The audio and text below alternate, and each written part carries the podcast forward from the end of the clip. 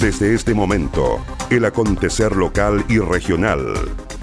Conectados con la noticia. ¿Cómo están? Bienvenidos a la revisión de las informaciones en esta nueva edición de Conectados con la Noticia. Saludamos a las radios que hacen posible que este informativo llegue a todo el archipiélago. Radio Coloane de Kemchi, 92.3, Caramelo de Ancud, 96.1, Radio Pudeto de Ancud, 98.1 FM, Voz del Sur, 105.9 en Quellón y 106.1 en La Noticia Radio, para Castro y alrededores.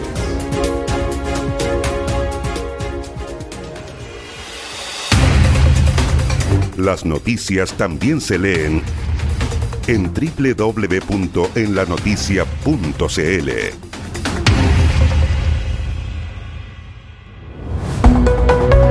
Vamos al desarrollo de las noticias. Extienden hasta septiembre vigencia de permisos para más de 80 productores de choritos en los lagos. La Subsecretaría de Pesca y Acuicultura extendió hasta el 30 de septiembre de este año la vigencia de los permisos de colecta de semillas de choritos a favor de más de 80 productores que operan en la región de los lagos. Subpesca resolvió la medida tomando en cuenta las dificultades que enfrenta el sector mitilicultor debido a la contingencia del COVID-19. En los últimos meses, las restricciones de movimiento derivadas de la crisis han generado complicaciones y retrasos en las labores de cosecha, comercialización y transporte de semillas. La disposición favorecerá a más de 80 productores de distintas comunas de los lagos. Puerto Montt, Cochamó, Calbuco, Calbuco, Hornoperén, Gualaigüe, Castro, Chonchi, Keilen y Quellón. Las últimas cuatro corresponden a Chiloé. El director zonal de pesca, Rafael Hernández, se refirió a esta medida. No cabe duda que dentro de las actividades importantes que tenemos en la región es el cultivo de chorito. Y dentro de ello, la cadena, de esta cadena productiva está su origen, que es la colecta de semillas, actividad que ha permitido el desarrollo de, de las personas y de las comunidades, que esta actividad alimenta a los centros de engorda, los cuales ellos reciben esta semilla. Eh, sin embargo, eh, en este periodo de pandemia producida por el brote COVID-19 se han visto dificultados tanto la cosecha, eh, la siembra y la producción o exportación en general. Sin embargo, eh, el subsecretario de Pesca, Román Celaya, ha buscado espacios de diálogo para con ello trabajar en conjunto con, los productores, los gremios asociados y buscar alternativas que permitan de alguna manera eh, mitigar eh, estos efectos negativos a, la, a esta actividad productora. Y, hoy día el, el, subsecretario ha, ha hecho posible la extensión de los permisos de escasa importancia o, permisos provisorios que tiene esta actividad, eh, extendiéndole hacia finales de, septiembre. Y esto da, es un alivio y era algo que esperaban los productores de semilla, por lo cual nos sentimos bastante contentos ya que tuvimos un resultado positivo y muy bien recibido por parte de los productores. En tiempos normales, los titulares de esos permisos tienen un plazo de ocho meses para desarrollar la actividad de colecta, consistente en la instalación en el mar de estructuras en las que se fijan las semillas de los choritos. Finalizado el proceso, los colectores se retiran del agua y las semillas son enviadas a centros de engorda. De este modo, al vencer el plazo, los productores tienen la obligación de sacar del agua estas estructuras y la extensión de este plazo constituye una medida sustancial, concreta y anhelada por el sector mitilicultor que podrá sobrellevar de mejor manera este difícil momento y terminar adecuadamente los ciclos de colecta, sin enfrentar hoy la obligación de retirar las estructuras que por efecto de la pandemia permanecen en el agua, subrayó el subsecretario de Pesca y Acuicultura, Román Celaya.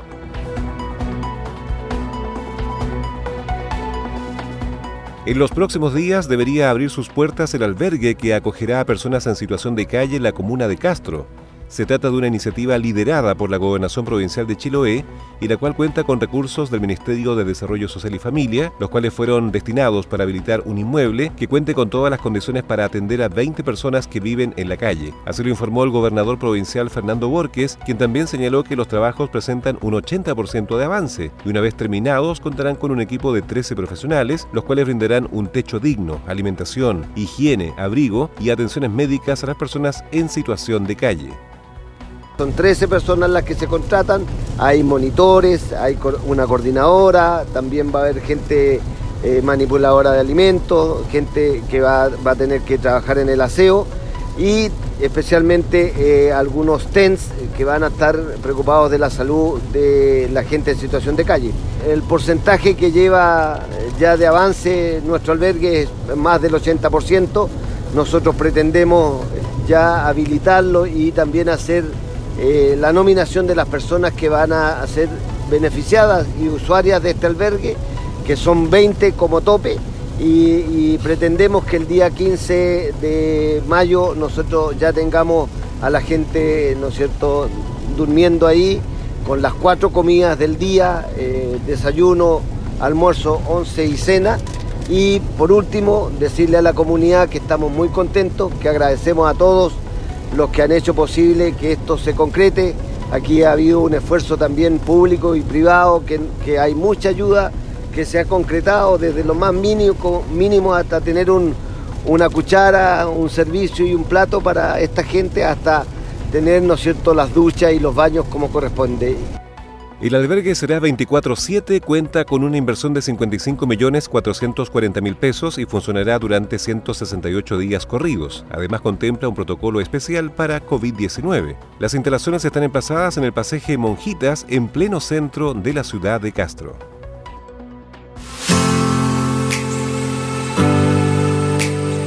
La familia salmonera se compromete con el sur. A problemas reales, soluciones concretas. El Fondo Solidario de 2 mil millones de pesos, creado por la industria, ha comprado ambulancias, camas de alta complejidad y muchos insumos que irán en directo apoyo de los centros de salud de las regiones donde estamos. Salmoneros de Chile, comprometidos con el sur. Agenda Acuícola es el portal de noticias que entrega la actualidad de la industria del salmón y los mitílidos. También las informaciones relacionadas con el medio ambiente y la economía de Chiloé y la región. Ingresa www.agendaacuícola.cl. Además, síguenos en Twitter, arroba Agenda Acuícola. Seguimos revisando el resumen informativo de la jornada.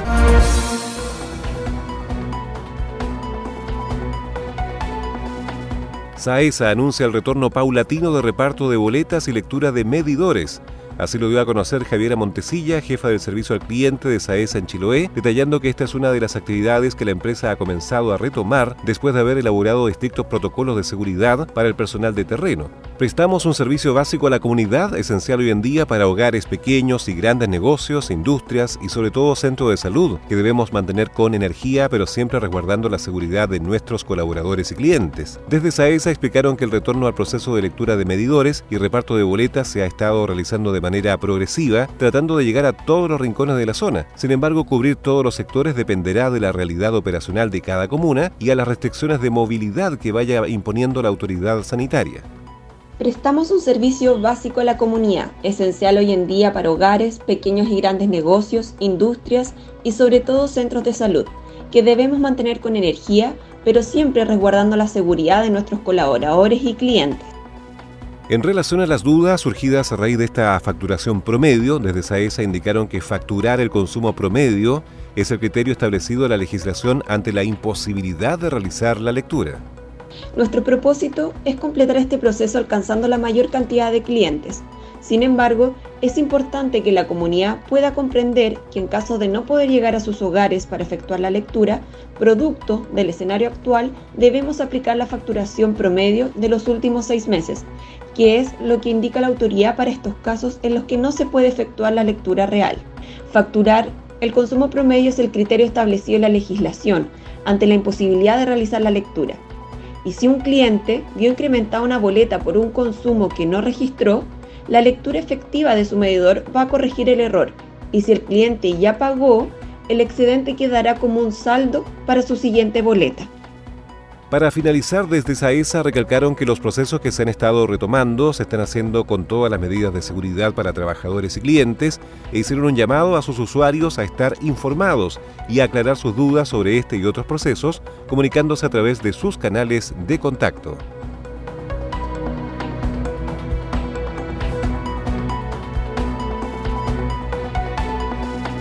Tres de las siete personas imputadas por robo de tres toneladas de salmón en Kemchi quedaron en prisión preventiva. Formalizados por el delito de robo con fuerza en las cosas en bienes nacionales de uso público, quedaron los siete imputados por sustraer salmones desde un centro de cultivo de la empresa Ventisqueros en la isla Mechuque. De acuerdo a antecedentes entregados en la audiencia de formalización que se desarrolló de forma virtual, las especies sustraídas corresponden a 700 unidades de salmón salar, aproximadamente 3.400 kilos, avaluados en más de 14 millones de pesos. El fiscal jefe de ANCUD, Javier Calisto, indicó que el tribunal dio por acreditado la existencia del delito y también la participación de los imputados por un caso de sustracción de salmones ocurrido en Isla Mechuque, en los alrededores de Isla Mechuque, que afectó a una empresa eh, salmonera eh, que tenía un centro de salmones eh, cerca de un sector de, la isla. Quiero indicar que acá se formalizó precisamente por un delito de robo con fuerza de las cosas en bienes al uso público, esto es porque está sobre el mar este centro, y el tribunal, lo importante es que el tribunal dio por acreditado tanto el hecho delictual como la participación de estas personas en este delito principal. Tres de las personas formalizadas que registran antecedentes penales previos quedaron en prisión preventiva, mientras que los otros cuatro quedaron con arresto domiciliario total. Se dio plazo de investigación de 40 días.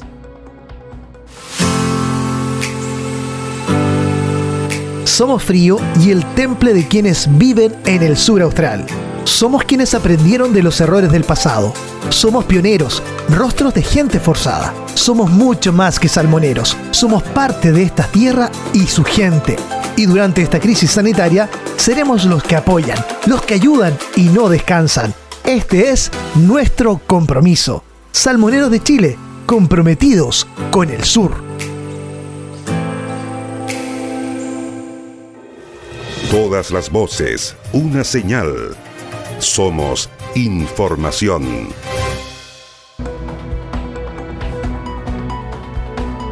Solicitan apoyo para emprendedores del transporte escolar de Chiloé. Su preocupación por la situación que atraviesan los propietarios de furgones de transporte escolar a raíz de la pandemia del coronavirus manifestó en el Pleno del Consejo Regional de los Lagos Core el consejero regional por Chiloé Cristian Miranda Borges. El personero recordó que en el caso de Chiloé un gran número de personas dedicadas al transporte escolar no están recibiendo ingresos, producto de la suspensión de clases, por lo que ha solicitado a la CRM de Educación poder asignar algunos recursos para ir en ayuda de estos emprendedores que he solicitado también al Consejo Regional ver la posibilidad de todos los eh, transportes escolares que hoy día están paralizados.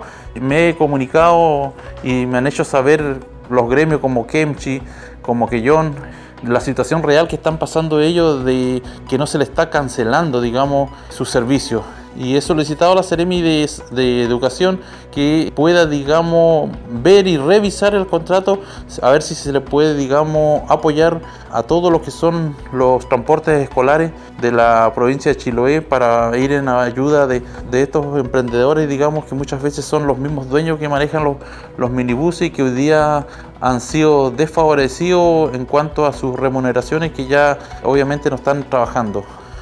El consejero Cristian Miranda indicó que el Ministerio de Educación no estaría transfiriendo recursos por concepto de transporte escolar a los municipios, lo que deriva en que los propietarios de minibuses o furgones escolares no están recibiendo ingresos. Precisó que la mayoría de ellos hacían de esta actividad su fuente de trabajo, por lo que están pasando por una situación angustiante al no poder cubrir las cuotas de sus vehículos de transporte que obtuvieron a través del sistema de créditos. Finalmente dijo que luego del oficio enviado a la CRM de Educación esperará un pronunciamiento al respecto y ojalá con buenas noticias para apoyar a estos emprendedores.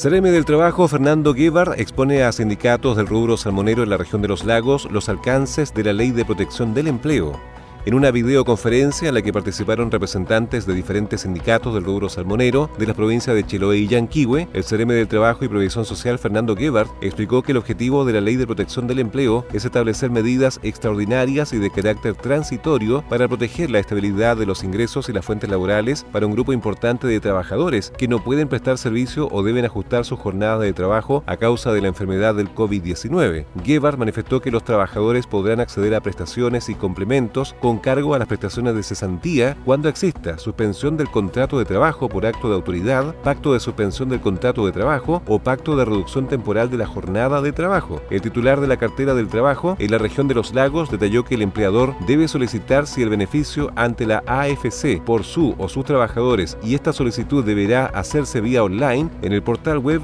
www.pactos.afc.cl. El trabajador que fuere excluido de esta solicitud podrá hacerla directamente ante la AFC. Hemos reunido en forma virtual con los sindicatos de salmoneros de las comunas de Quellón y Calbuco para explicarles eh, los detalles de la ley de protección del empleo. Al respecto, debo recordar que los trabajadores podrán acceder a prestaciones y complementos con cargo a las prestaciones de cesantía cuando exista 1. Suspensión del contrato de trabajo por acto de autoridad. 2. Por pacto de suspensión del contrato de trabajo. O 3. Por pacto de reducción temporal de la jornada de trabajo. El empleador debe solicitar el beneficio ante la AFC, Administradora de Fondos de Cesantía, por su o sus trabajadores esta solicitud debe hacerla vía online. El trabajador que fuera excluido de dicha solicitud podrá hacerla directamente ante la AFC.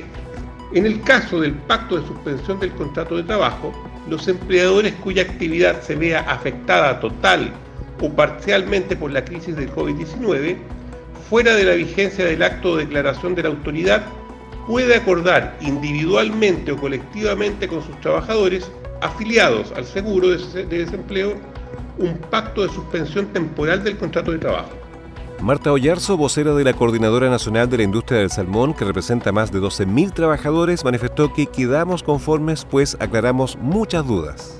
La reunión consistía en que eh, se diera a conocer por parte de la Seremi del Trabajo eh, todo lo que respecta y orientación con respecta al tema de la ley de protección del empleo para ir eh, sacando algunas conclusiones en lo que esta ley hoy día beneficia a los trabajadores del rubro salmonero. Aclarar un poco las dudas que teníamos las organizaciones sindicales sobre en qué consiste la ley y también eh, otra patita era eh, cómo se aborda el tema del pago de subsidios por licencias médicas en caso de tener una cuarentena por COVID-19 quedamos bastante conformes todos porque la explicación que entregó el Ceremi una información clara, precisa y bien objetiva con respecto a lo que conlleva la ley. Por lo tanto, a nuestro juicio quedamos bastante conformes, aclaramos bastantes dudas y que era lo que principalmente a nosotros nos interesaba. En el caso del pacto de suspensión del contrato de trabajo, los empleadores cuya actividad se vea afectada total o parcialmente por la crisis COVID-19 fuera de la vigencia del acta o declaración de la autoridad, puede acordar individual o colectivamente con sus trabajadores afiliados al seguro de desempleo un pacto de suspensión temporal del contrato de trabajo. En tanto, en el pacto de reducción temporal de la jornada de trabajo, los empresarios pueden acordar con el trabajador de manera individual o colectivamente reducir hasta el 50% de la duración de su jornada de trabajo, recibiendo un complemento de la remuneración con cargo al seguro de cesantía. La Dirección del Trabajo, en su virtud de sus facultades fiscalizadoras, deberá fiscalizar el incumplimiento de las disposiciones de esta ley, aplicando las sanciones que correspondan y derivando los antecedentes a los tribunales de justicia. Entérate de lo que pasa en Chiloé y la región ingresando a www.enlanoticia.cl.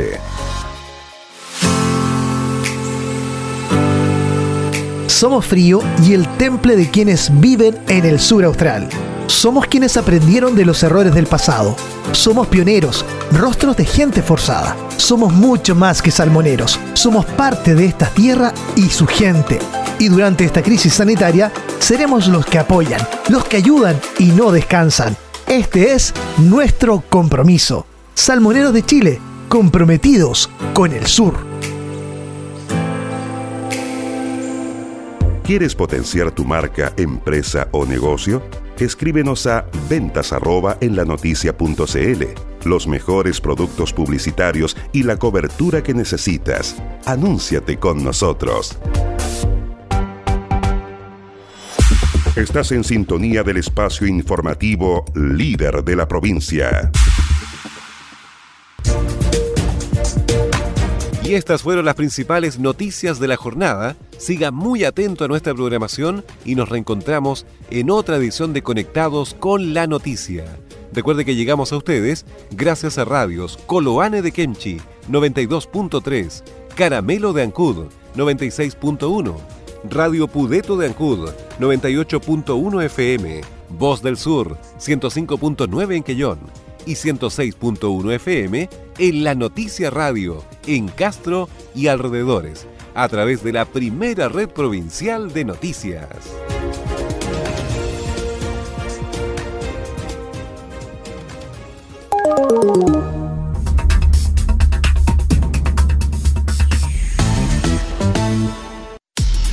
Más conectados y en todo momento. Más 56 9 62 63 92 03. Tu opinión nos importa.